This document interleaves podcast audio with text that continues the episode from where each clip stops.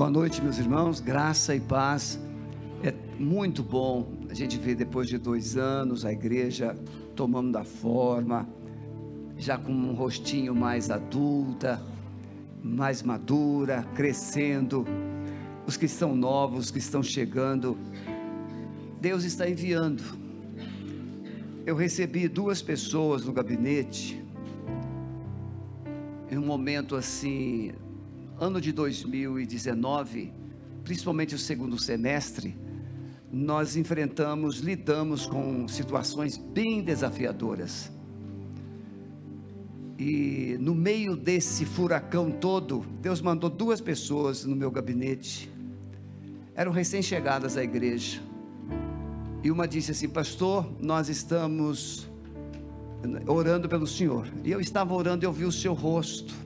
E eu perguntei a Deus o que ele queria me dizer. E ele mandou trazer uma palavra para o Senhor. As duas trouxeram a mesma palavra. Duas pessoas testificam da verdade. Ela disse: Olha, Deus está vendo a sua dor, Deus está vendo as suas lágrimas e Ele está mandando a resposta. Segunda coisa é que algumas pessoas aqui na igreja ainda serão tiradas. Terceiro, Ele está levantando pessoas valorosas e Ele vai trazê-las para cá, para ajudar na visão que Ele está dando para o seu coração. Em menos de 40 dias, duas pessoas me procuraram. Pessoas experientes, pessoas de Deus. E uma domingo passado, próximo passado, foi muito interessante porque quando eu terminei o sermão era o desafio de recomeçar, um chamado para recomeçar a igreja de Éfeso. E um garotinho de oito anos pegou a mão do pai esse é um dos que Deus está trazendo. Antes de conhecê-lo, ele já estava sendo instrumento de Deus. Mês de janeiro, nosso orçamento estava muito apertado e faltava quase 60 mil reais para fechar, no penúltimo dia do mês.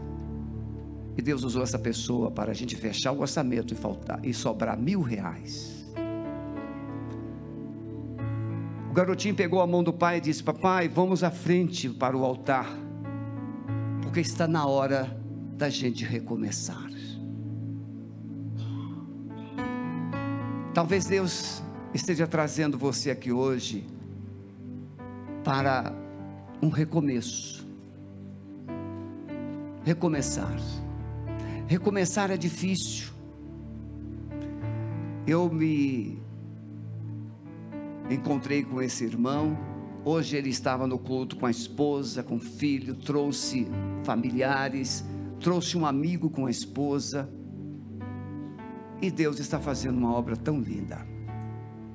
A igreja estava bem cheia hoje. Mas nós não vivemos de templos cheios ou de auditórios bem volumosos ou com grande número de pessoas. Nós vivemos de propósitos. E o propósito de Deus é que cada um de nós tenha uma vida que faça sentido. Propósito de Deus é que cada um de nós viva de uma forma que faça diferença. Domingo é dia de estar na igreja, mas não deveria ser assim. Domingo é apenas mais um dia, porque todos os dias pertence ao Senhor quando nós decidimos andar com Ele. E quando nós decidimos andar com Deus, o tema da nossa palavra hoje é uma aliança de milagres, ou uma aliança para viver o sobrenatural de Deus. Quando eu decido andar com Deus, o sobrenatural dele acontece de forma natural. É trazer o sobre sobre o natural. E nesse natural nós aprendemos e desenvolvemos uma percepção do sobrenatural. E o que é sobrenatural para nós? É aquilo que é extraordinário. é aquilo que é grande, é aquilo que nós não podemos fazer, é aquilo que é além de nossas possibilidades. E eu decido crer que essa igreja vai viverá o sobrenatural de Deus neste ano. Nós vamos encontrar um lugar que comportará quatro vezes mais o espaço que temos aqui. E eu falei para o pastor João Brito, essa igreja encontrando o lugar, a liderança encontrando o lugar, eu serei um que doarei, ofertarei por um ano, no mínimo 10% do valor do local. Por que isso? Porque o que nós somos e o que nós temos não produzirá alegria no nosso coração se nós não nos envolvermos com aquilo que é eterno. A gente, quem aqui já comprou um carro zero? Você viu? Lembra do dia? Comprou um carro zero. Você ficou assim, apresentou para todo mundo, traz até a chave para a igreja. Consagrar o carro. Já viu alguém consagrar um carro velho? Mas comprou um carro zero, ele brilha, só falta o carro falar. Mas depois de alguns meses, o carro já é comum já tem alguns arranhões, sendo bom ou não motorista, porque não basta você ser bom motorista, alguém vem e encosta. E você, aquilo que era cheio de brilho, passa a ser cheio de arranhões. E você fica sonhando com o próximo carro, com o próximo carro, com a próxima casa, com o próximo, a próxima conquista e assim vamos nós, tentando nos realizarmos nas próximas conquistas. Só que quando a gente anda com Deus, não tem como ter próxima, é a maior conquista. Porque Ele faz a nossa vida ter sentido. Quando eu ouvi dizer que a Débora foi batizada por vocês de bispa, eu fiquei vibrando Agora eu tenho uma bispa na família. Isso é maravilhoso. Não é verdade? Então eu tenho dois filhos pastores. O meu genro está se formando. E terei um genro pastor que já trabalha com empresários. Meu genro não será possivelmente pastor de igreja ou na igreja. A visão que Deus deu a ele é cuidar de empresários trabalhando com eles com a visão do reino. Empresário sabe ganhar dinheiro, mas nem sempre sabe cuidar de si e de sua família. E Deus tem usado meu genro para ajudar o, esse corpo empresarial a, a não só, meu genro é economista, não só ganhar dinheiro, mas também ganhar qualidade de vida dar tempo para os filhos, dar tempo para as esposas, dar tempo para enxergar os funcionários, os empregados. Uma empresa não tem só meta de produtividade, de crescimento, mas que coisa linda é quando a gente olha os empregados e vê-los felizes. Na igreja eu tenho oito ou nove zeladores, cinco são haitianos, todos têm planos de saúde. Agora a igreja investiu 73 mil para trazer três, dois filhos e um sobrinho dos haitianos que tinham ficado para trás. No meio da crise, a igreja tirou do coração e trouxe, reconstruiu uma família de negros que nem todos enxergam. Mas aos olhos de Deus, são tão brancos quanto nós brancos como a neve. Pele é coisa, etnia, coisa humana. Porque na linguagem divina tem raça humana. Raça é singular. Etnias, criações. Raça, todos somos irmãos. Todos somos iguais. Amém, meus irmãos? Então, abra sua Bíblia, por favor, Evangelho de João, capítulo 11. Então, então quero, o João Brito falou com tanto entusiasmo. Essa família querida, numerosa que está chegando aqui, por certo vocês serão bênçãos aqui. E por certo vocês serão muito abençoados. Um pastor fica muito feliz quando chegam pessoas novas. Mas as pessoas novas ficam felizes quando encontram um pastor de Deus. E essa igreja aqui tem alguns pastores de Deus. Daniel. Nenhuma igreja em Curitiba tem um pastor igual Daniel, dançarino. O bichinho dança bem. E uma esposa muito linda a mãe dele estava fazendo carinho no queixo dele ali. Então, vocês são muito bem-vindos, família, todos. Mas preciso entender que Deus não traz pessoas para a igreja para engordar.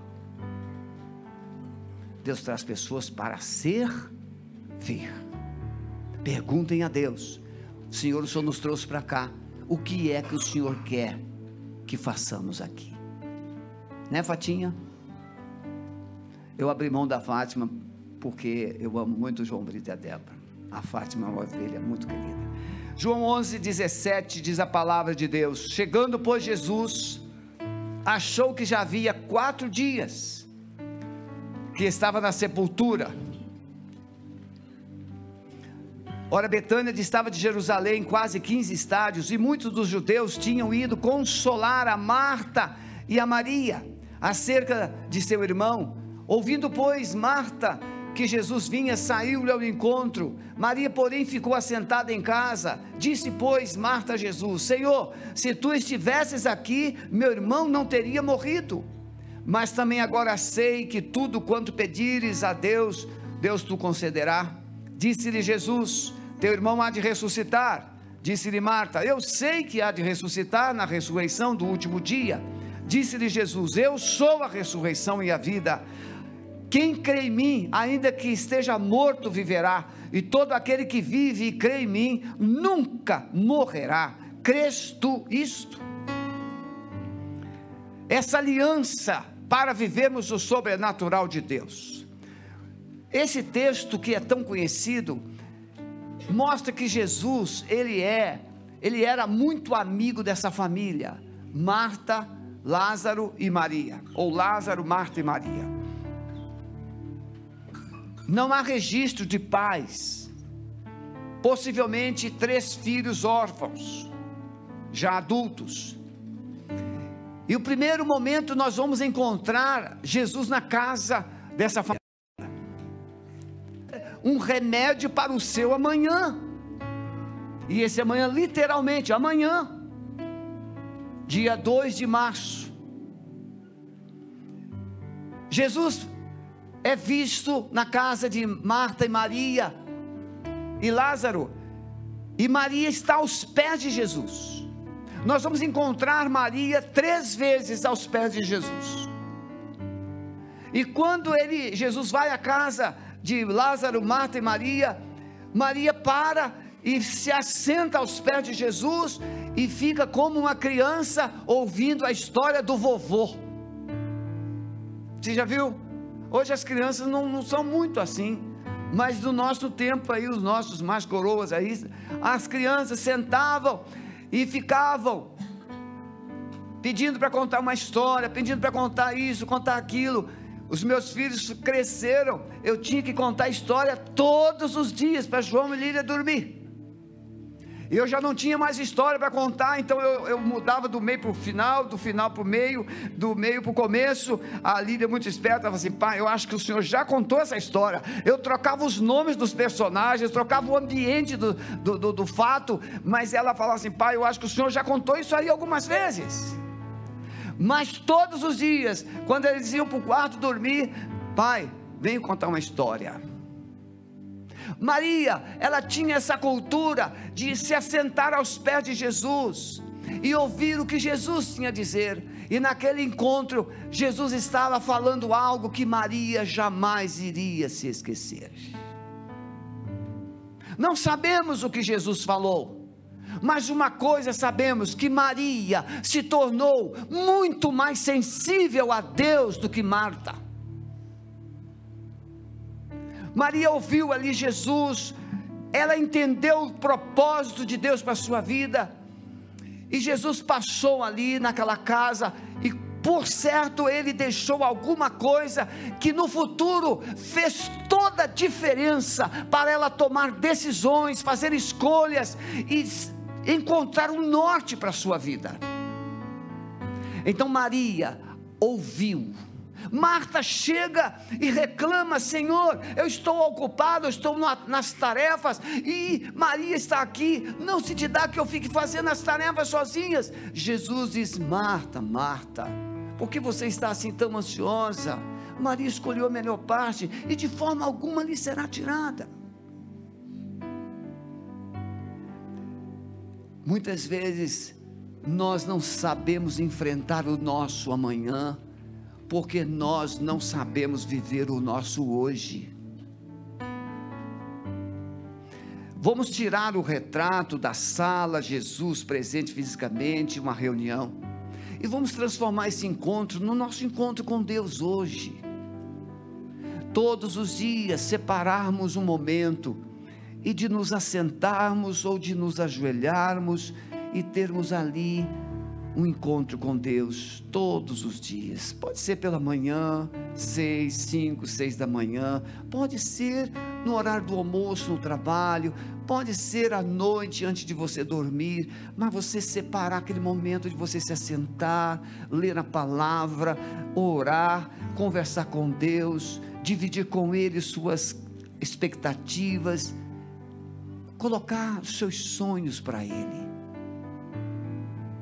E aí, quando você é surpreendido por coisas, Deus já te falou antes o que você precisará responder depois. A segunda vez que nós encontramos Maria aos pés de Jesus, Lázaro está morto. A primeira, Lázaro estava vivo. A segunda, Lázaro está morto. Marta já tinha, já havia se encontrado com Jesus, mas agora ela chama Maria. Maria chega, se lança aos pés de Jesus e diz: Senhor, se tu estiveras aqui, meu irmão não teria morrido. E Jesus disse: Teu irmão vai ressuscitar. E Maria chorou. E Jesus chorou também. Então, o segundo encontro, nós temos uma mulher aos pés de Jesus, não mais agora aprendendo, ouvindo, mas nós encontramos Maria aos pés de Jesus, sendo consolada. E esse consolo é o Paráclito, é o Espírito Santo. Consolar ou exortar na Bíblia não é só a gente corrigir, é, é como colocar a mão sobre o ombro, amparar, encorajar, sustentar, trazer palavras de ânimo, de esperança. Então, a segunda vez, Maria está aos pés do Senhor Jesus, chorando, porque o seu irmão, único irmão, estava morto e sepultado há quatro dias. E Jesus a consola, Jesus chora com ela. Então, para que um milagre, para que o sobrenatural de Deus aconteça na nossa vida, precisamos experimentar encontros com Deus, para que através desses encontros possamos aprender com Ele precisando, aprendendo a ouvir a Sua voz, e ouvindo a Sua voz, entendermos a Sua vontade, discernirmos os seus propósitos. Segundo, Nós podemos experimentar o sobrenatural de Deus, aprender os milagres de Deus na nossa vida, quando nós aprendemos que esse Deus tem uma palavra de consolo, de encorajamento, ainda que o mundo caia aos nossos pés. Ainda que percamos coisas ou pessoas que fazem toda a diferença na nossa vida. Podemos viver momentos difíceis, momentos terríveis, mas quando nós passamos momentos com Ele e Ele nos edifica, Ele nos fortalece. Na hora do choro, Ele chora com a gente. Nós não temos um Deus indiferente. E o texto diz: E Jesus chorou. E os, os judeus disseram: Olha como ele amava. Mas a terceira vez que Jesus ou que Maria vai ser vista aos pés do Senhor Jesus é quando ele, ela vai quebrar o vaso de alabastro. Então veja, a primeira vez ela é vista aprendendo, segunda vez ela é vista sendo consolada, sendo fortalecida, sendo encorajada, mas na terceira ela está celebrando, adorando, ofertando, glorificando. Ela oferece algo de valor.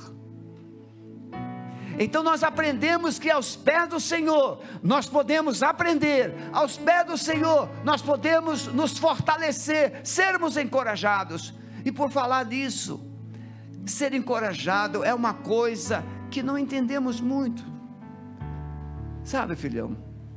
Veja, Davi estava lá com os filisteus, e de repente os filisteus, ó, oh, você vai, porque Israel iria guerrear, e os filisteus não queriam que Davi participasse da guerra, e Davi então retorna. Quando ele chega em Sinclagle, as casas de Davi estavam tudo queimadas, e a sua família toda, dos seus homens, Davi tinha 600 guerreiros, todas as casas tinham sido queimadas, e as mulheres e crianças todas levadas. E aqueles homens, juntamente com Davi, 600 valentes, 600 guerreiros, 600 homens corajosos, aqueles homens se assentaram e choraram, diz o texto, até não terem mais forças. E aqueles homens ficaram tão revoltados, tão feridos, que eles oraram para Davi e começaram a pensar em matar Davi. Mas é nesse contexto de caos, que o texto bíblico vai dizer, está lá em 1 Samuel capítulo 30. E Davi se fortaleceu no Senhor seu Deus. E eu fiquei pensando como é que Davi se fortaleceu diante desse caos.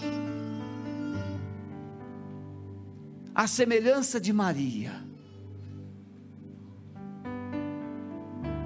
No meio do caos, há uma voz de esperança como Jairo, sua filha morreu. Jairo, não temas, crê somente. E eu fiquei pensando como é que Davi conseguiu se fortalecer diante daquele caos. Quando é, meus irmãos? E como é que nós conseguimos nos fortalecermos diante de perdas, diante de injustiças, diante de situações das mais terríveis que possam ocorrer na nossa vida. Como é que nós podemos nos fortalecer? E eu fiquei pensando, foi pensando, orando, e só encontrei uma resposta possível. Davi decidiu trazer à memória as coisas que trazia esperança. De quem você lembra nas horas de crise? Dos seus inimigos? De quem você lembra nas horas mais difíceis? Das pessoas que te amam. De quem o filho lembra na hora do medo? Do papai. Davi, ele trouxe a memória. Não, nem tudo está terminado, porque o meu Deus me livrou do leão, o meu Deus me livrou do urso, o meu Deus me livrou do Golias. Então, se o meu Deus me livrou do urso, se o meu Deus me livrou do leão, se o meu Deus me livrou de Golias, Ele vai me livrar dessa circunstância também. E aí Davi mandou trazer o, éfode, que era a estola sacerdotal. Porque Davi é uma figura de Jesus. Ele é profeta, ele é sacerdote e ele é rei. Não era competência de qualquer pessoa. Nenhum rei tinha competência do sacerdote, mas Davi tinha. E aí ele se veste com as vestes sacerdotais e ele vai consultar a Deus. Senhor, o que eu devo fazer? Eu devo ir atrás desses homens amalequitas. Ele nem sabia que eram amalequitas. Pode ir. O senhor vai me dar a vitória? Vou. Vou trazer minha família? Vai. Ah. Arregaçou as mangas. E prepara a malequita. E aí Deus coloca uma dor de barriga numa malequita. Porque quando Deus entra na história, Ele vai preparando o caminho. Não tem uma música assim? Preparando o caminho, tirando os espinhos. Não tem uma, uma música minha pentecostal assim? Né? Eu gosto dessa música. Aliás, eu gosto de tudo que música fala de fogo. E aí uma amalequita deu dor de barriga, ficou com diarreia, e os amalequitas deixaram ele pelo meio do caminho para ele morrer. Três dias depois, Davi chega e encontra o amalequita, lá, coitado, desidratado, quase morto. E o Davi encontra, ele, Davi pergunta: Você viu um, um bando e tal. Ah, eu sou. Ele me abandonaram aqui, prometo que o senhor não vai me matar, não. Não vou te matar, não. E ele deu todo o serviço. E Davi vai, quando ele chega lá, os amalequitas estão lá, ó, numa balada da noite, todos embriagados. E Davi recuperou toda a sua família, todos os despojos, todo. Ele retorna. Você está entendendo? Na hora da crise, quem sabe ouvir Deus tem resposta. Mas para ouvir Deus hoje, você tem que sentar aos pés dele para aprender. Quem separa tempo para se assentar aos pés do Senhor, terá tempo para ser consolado, e quem tem consolo de Deus, terá ânimo para enfrentar as piores crises da vida. E é diante desse quadro que Maria e Marta vão experimentar os grandes milagres de Jesus.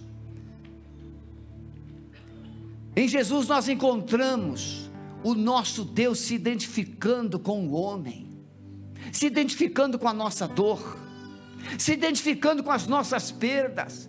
Quando nós andamos com Deus, nossas perdas não são simplesmente ignoradas. Ele presta, ele dá valor. Ele leva em conta. Em Jesus nós encontramos um Deus que revela um profundo amor e compaixão. Jesus chora com Maria. E os judeus disseram: Vide como amava. Então eu quero falar algumas coisas que você precisa guardar nesta noite. Primeiro, o sobrenatural ou uma aliança de milagres exigirá de você remoção de obstáculos aos olhos de Deus. Na nossa vida pode haver coisas que são obstáculos para Deus agir. E eu quero que você preste muita atenção nisso. Jesus vai dizer assim: tirai a pedra. Marta, irmã do defunto, disse-lhe: Senhor, já cheira mal porque já já é de quatro dias.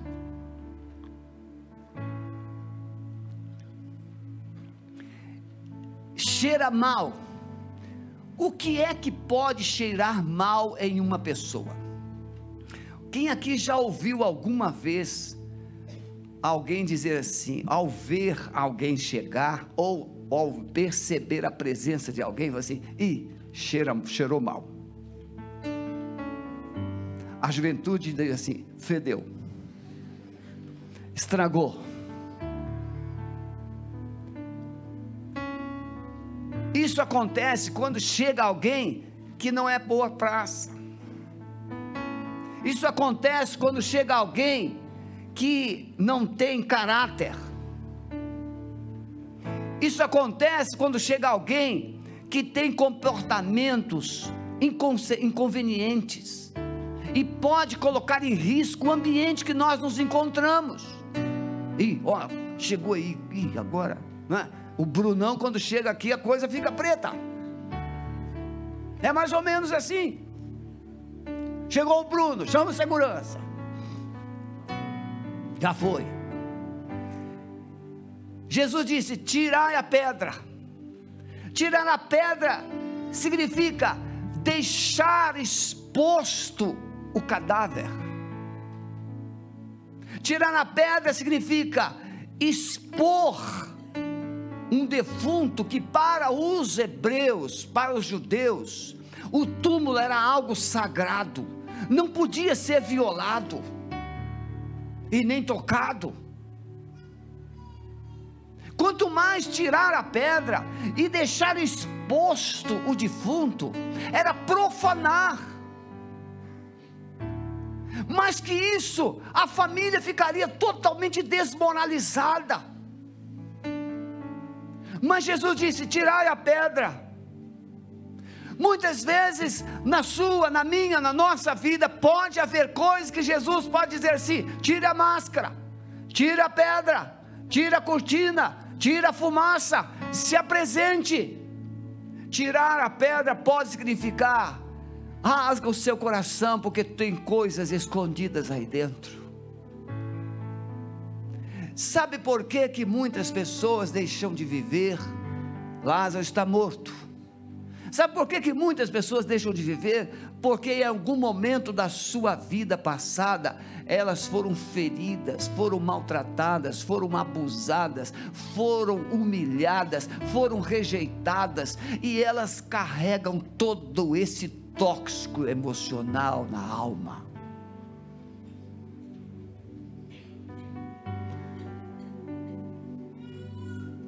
Em Portugal, minha esposa estava comigo nós ministramos libertação para uma mulher que tinha sido abusada pelos cinco irmãos.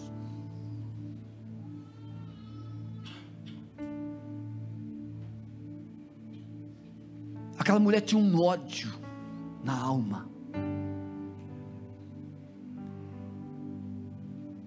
Eles entravam todas as noites, um deles entrava no quarto. Anos. E a mãe sabia. E a mãe fingia que não sabia, ela odiava a mãe, ela odiava o pai. E na medida que nós fomos ministrando perdão para cada um daqueles irmãos, os demônios iam se manifestando.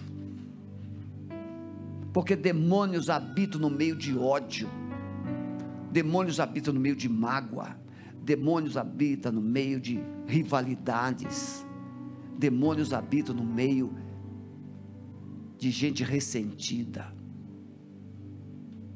Tirai a pedra, significa que passado está guardado dentro de você.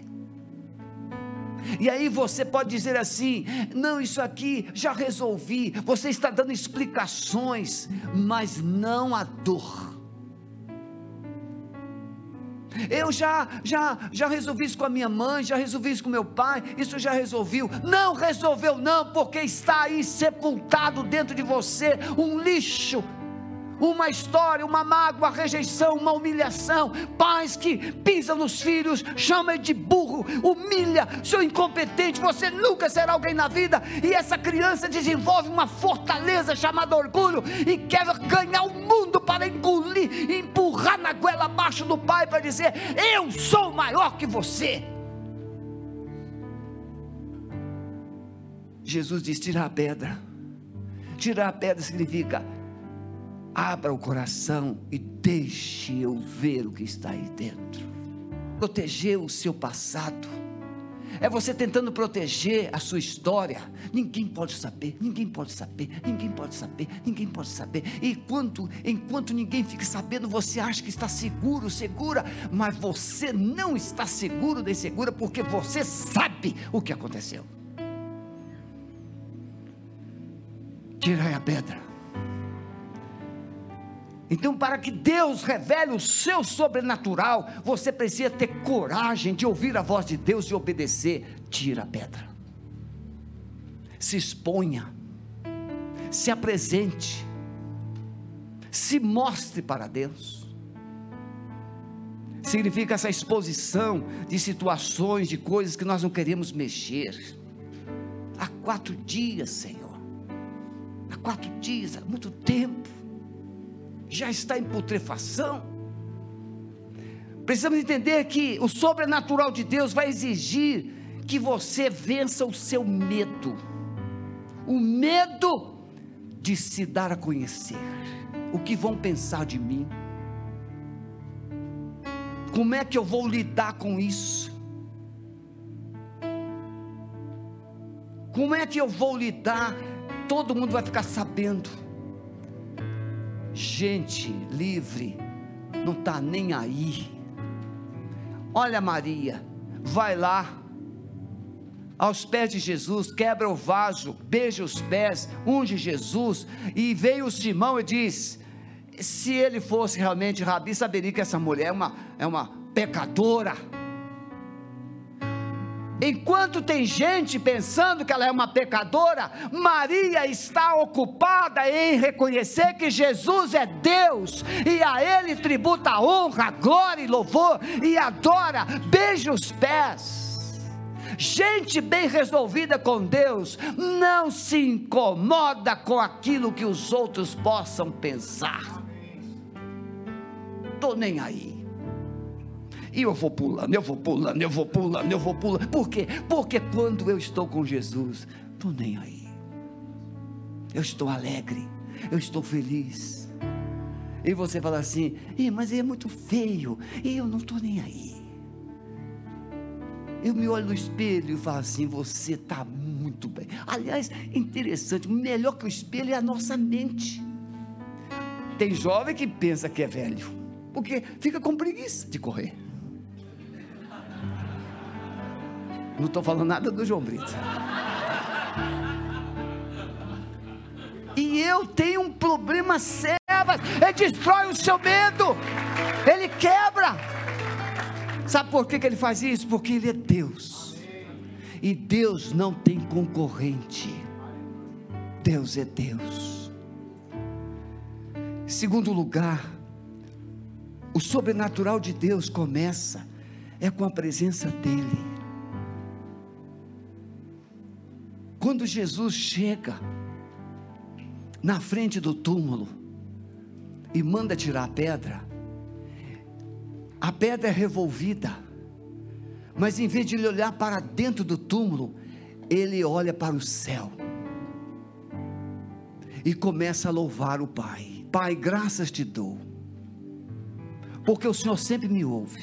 Mas eu estou falando isso por causa deles, não é por causa de nós aqui. Entre nós está tudo bem, mas é por causa deles, para que eles creiam. Sabe por que, que o sobrenatural de Deus não acontece na sua vida? Porque você foca em circunstâncias. Você olha a confusão da sua vida, você olha a confusão da sua casa, você olha a confusão do seu casamento, você olha a confusão da sua empresa, você olha as coisas que estão fazendo um barulho terrível em sua volta e você se deixa controlar pelas circunstâncias. Mas Jesus nos ensina nesta noite, para que o sobrenatural aconteça, você precisa ter um foco de cima para baixo, e não de baixo para cima. Ele olha para o Pai e traz a glória do Pai sobre aquele túmulo. Então o milagre, o sobrenatural, ele vai acontecer quando nós aprendemos a olhar para cima e começar a adorar, mesmo antes do milagre acontecer. Ele diz: Graças te dou, por me haveres ouvido, porque não havia ressuscitado ainda. O Lázaro ainda estava morto, o Lázaro ainda estava fedendo, o Lázaro ainda estava lá em decomposição, mas Jesus já estava olhando para o Pai e dizendo: Graças te dou, Pai, porque o Senhor sempre me ouve, graças te dou por ter me, por me haveres ouvido, e eu bem sei que sempre me ouves. Você ainda não viu a mudança, mas comece a adorar. Você ainda não viu o milagre, comece a adorar. Você não viu ainda o seu casamento, a sua família transformada, comece a adorar. Porque quem adora atrai a presença do Deus Todo-Poderoso para fazer o milagre na sua vida. Mas irmãos, quando nós murmuramos, a gente afasta Deus. Quando a gente murmura e critica, a gente afasta Deus. É só você olhar aquele povo no deserto. Dois milhões. 600 mil morreram. Dos 600 mil adultos que saíram do Egito, só dois sobreviveram: Josué e Caleb. Os outros todos morreram. O milagre, o sobrenatural de Deus acontece quando decidimos olhar na direção certa. Ficamos preocupados em agradar pessoas. Trabalhamos em lugares, lidamos com pessoas. Eu às vezes me sinto mal em certos lugares. Casamentos onde toda a pompa é destinada para pessoas. Uma vez, aniversário de 15 anos, a família veio, pastor e tal. Disse, qual é a cerimônia que vocês planejaram fazer. E era a cerimônia de trocar o sapatinho, é a cerimônia da dança, da valsa. Eu falei assim: não, essa cerimônia eu não participo, não, porque isso aí é feitiçaria. Como assim, pastor? É tradição, todo mundo faz. Tá, todo mundo não sou eu. Aonde você aprendeu isso? Aonde você aprendeu? Naquele filme da Cinderela? Quem é a bruxinha boa lá na Cinderela? Existe bruxa boa? Existe alguma fada, madrinha boa? Não, bruxaria, bruxaria. E quando você está procurando uma varinha em encantamento, você está procurando a bênção no lugar errado. E eu não tomo parte nisso. Mas falei, não, não foi nesse tom, não. Falei com. Estou falando nesse tom aqui. Falei assim com muita delicadeza. E a família falou assim: não, pastor, a gente vai fazer. Eu disse, tudo bem, mas eu não posso ir. Não, a gente arranja outro. Tá bom. Era uma família que tinha uma chácara onde eles tinham é, uma casa de festas na chácara. Prepararam tudo. 20 minutos antes da cerimônia, veio um temporal terrível. Um verdadeiro vendaval derrubou, destruiu tudo. Tudo, tudo, tudo, tudo. Não pôde acontecer nada. Ah, pastor, o senhor ficou feliz com isso? Não, eu nem fiquei sabendo. A família que veio me procurar. Depois de algum tempo, a família foi no gabinete pedir perdão. Pastor, nós queremos pedir perdão. Porque aconteceu isso, isso e isso. Essa família se tornou uma das famílias mais queridas da igreja. Porque teve a humildade de tirar a pedra do orgulho e se vestir com trajes de humildade e pedir perdão. Fiz o casamento dessa menina. Fiz o casamento do irmão dela. Para Deus fazer o milagre, o sobrenatural, você precisa aprender a olhar na direção certa. Nós amamos as pessoas, mas as pessoas não podem dirigir a nossa vida.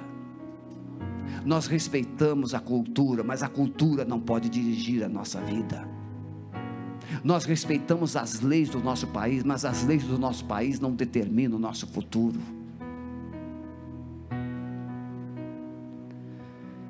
Por último, meus irmãos, precisamos entender que Deus tem propósitos quando Ele revela o seu sobrenatural. Deus tem propósito quando Ele faz milagres na nossa vida. Quando foram chamar a Jesus, Jesus disse: essa enfermidade não é para a morte, mas para que Deus seja glorificado. Antes de Lázaro morrer, Jesus já estava dizendo: ele vai ressuscitar. Antes de você sofrer, Jesus está dizendo: você vai vencer. Antes de você perder, Jesus já está dizendo: você vai ganhar. Ele diz: Eu bem sei que tudo podes. Isso foi Jó, falando para Deus, e que nenhum dos teus propósitos podem ser impedidos porque os meus pensamentos não são os vossos pensamentos, nem os vossos caminhos os meus caminhos, diz o Senhor, porque assim como os céus são mais altos do que a terra, assim como os meus caminhos são mais altos que os vossos caminhos, e os meus pensamentos mais altos que os vossos pensamentos. Porque eu bem sei os pensamentos que tenho a vosso respeito, diz o Senhor, pensamento de paz para vos dar um final feliz. O milagre glorifica a Deus, não é só para o nosso bem, é para glorificar a Deus. O milagre deve servir para despertar a nossa fé. Ninguém aqui vai para o céu por causa de um milagre na sua vida mas você poderá ir para o céu por causa do milagre da fé, de crer que Jesus Cristo morreu pelos seus pecados, ressuscitou e está à direita do Pai, te esperando de braços estendidos, para que você, por fé, decida se encontrar com Ele. Esse é o maior dos milagres. A fé em Jesus realiza o maior de todos os milagres. Ele mesmo disse: Eu sou a ressurreição e a vida. Aquele que crê em mim, ainda que morra, viverá. Eu gostaria que você fechasse os seus olhos agora, por favor. E você pensasse nas circunstâncias da sua vida, na sua história. O que que morreu que precisa voltar a viver? O que que está cheirando mal na sua vida que precisa ser restaurado? O que é que te fez chorar que precisa ser vencido? Talvez você tenha vindo aqui hoje sem imaginar que nesta noite algo sobrenatural vai acontecer na sua vida. E Deus marcou um encontro com você, te trouxe aqui hoje mas antes de ele fazer, ele precisa te desafiar a crer. A pedra somente foi retirada porque decidiram correr os riscos e crer que Jesus ressuscitaria o morto. Se você tiver coragem de crer, se você tiver coragem de confessar, Jesus é poderoso para transformar e realizar um milagre na sua vida. Mas Ele quer que você participe, Ele quer que você coopere com o milagre, e isso implica: abra o coração, declare para Ele, isso é tirar a pedra. Não, não se intimide com as circunstâncias, não se intimide com as pessoas, é você e Ele creia, tire a pedra, se exponha, rasgue o coração, porque Ele quer te tocar nesta noite e Ele quer te abençoar. Por último, interessante, agora pode abrir os olhos um minutinho, olha para mim. Jesus então disse: Lázaro, vem para fora. E Lázaro ressuscitou.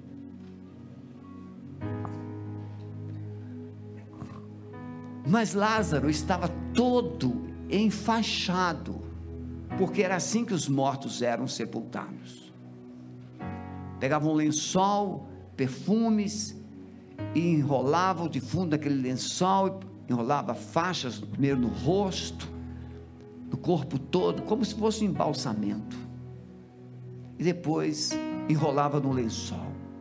Do lençol ele saiu mas e as ataduras, e as faixas? Todo enfaixado, todo enrolado. Como é que, eu, eu fico pensando até hoje, como é que Lázaro conseguiu sair? Mas há uma ordem de Jesus: Lázaro saiu. Eu não sei se ele saiu pulando, se ele saiu rolando, eu não sei se ele saiu de qualquer jeito. Uma coisa eu sei: Jesus disse, Lázaro, vem para fora. E Lázaro saiu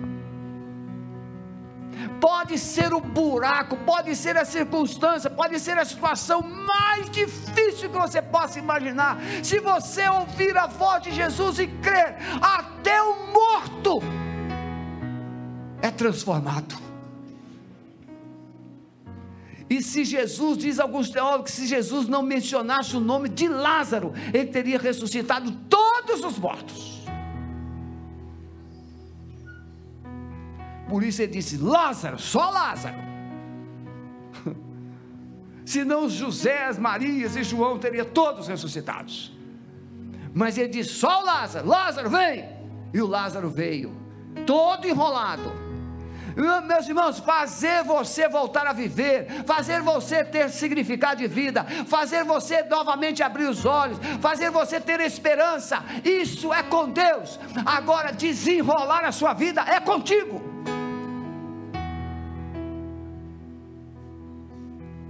E o que é atadura, irmãos? Atadura pode ser atos de injustiça.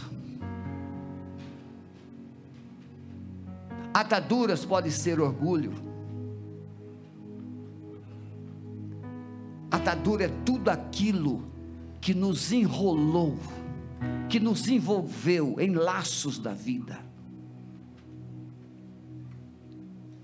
Abandonar o pecado é com você, não tem nada a ver com Deus, você tem que escolher. Deus não vai tirar o pecado de dentro de você, você precisa tirá-lo pela boca. Como? Confessando. Se você confessar, Ele diz: Eu sou fiel e justo para te perdoar. Então, o pecado que Deus tira de dentro de você é o pecado que sai pela tua boca, porque você pecou pela boca,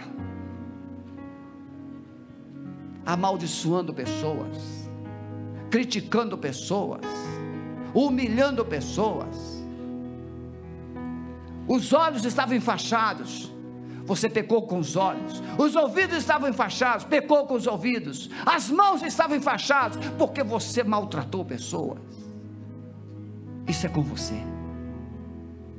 Por isso, nesta noite, Jesus está te chamando. Você quer tirar as, as suas ataduras? Eu já, eu posso te dar a vida de volta, mas você precisa se desenrolar e a única forma de se desenrolar é confessando: Senhor, eu preciso do teu perdão, eu preciso da tua graça, eu preciso do teu amor. Senhor, eis-me aqui, eu me entrego a ti.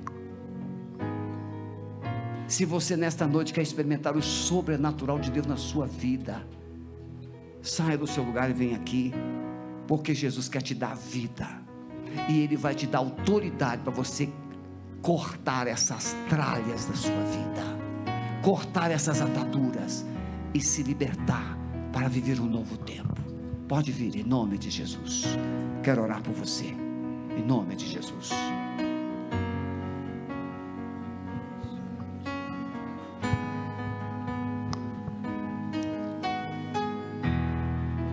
Aleluia.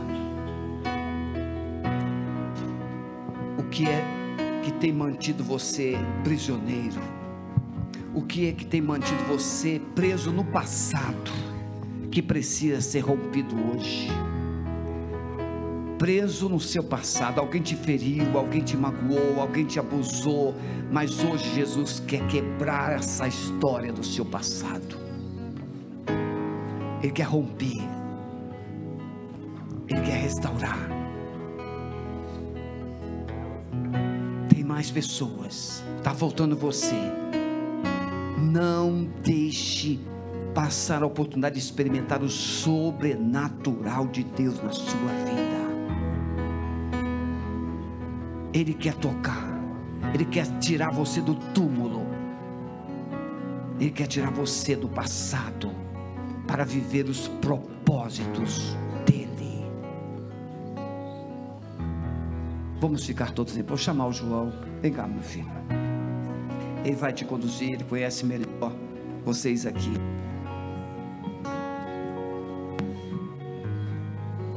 Você que está aqui à frente, essa palavra, acho que é a melhor mensagem que meu pai já pregou na vida dele para mim. Um sermão, um sermão poderosíssimo na minha vida.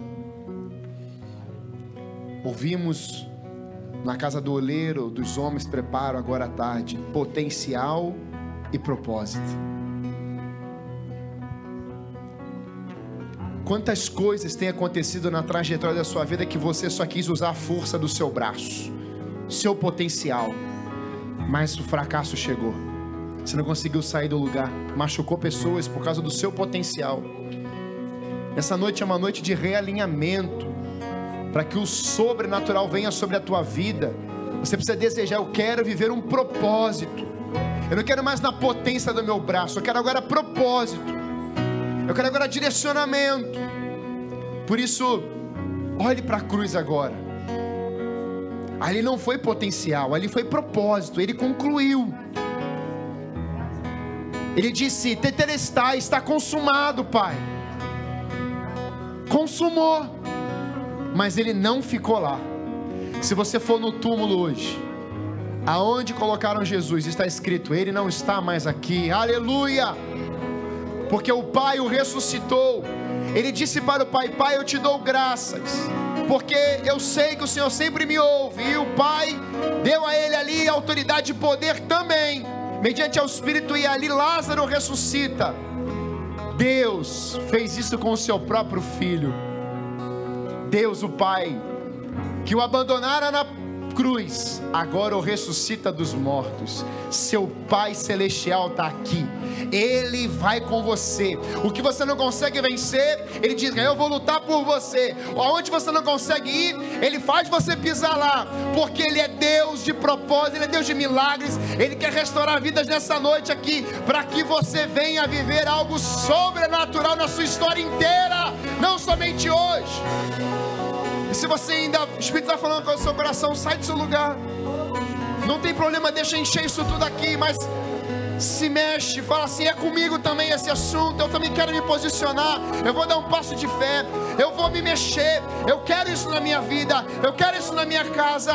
Eu quero Deus em que eu tenho aliança de milagres dentro da minha casa inteira com todos os meus familiares. Faz isso com Deus hoje. Você pode dizer isso para Ele.